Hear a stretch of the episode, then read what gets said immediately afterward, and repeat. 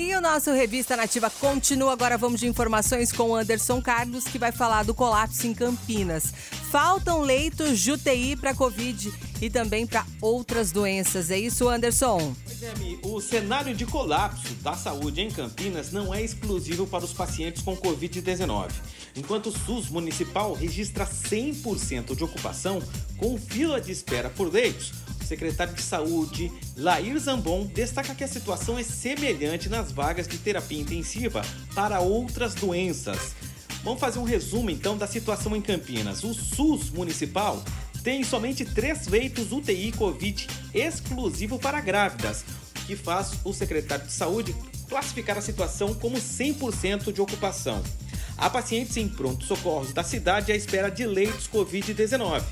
Sem informar números, o secretário diz que também não há vagas de terapia intensiva para outras doenças.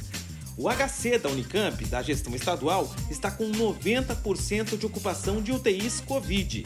Uma pressão por vagas de internação atinge também a rede privada. Segundo o secretário de Saúde, a cidade tem, nesta quarta-feira, pacientes com Covid-19 nos hospitais Ouro Verde e Mário Gatti que esperam por leitos de UTI e enfermaria, em uma situação que é monitorada minuto a minuto em busca de vagas para regulação.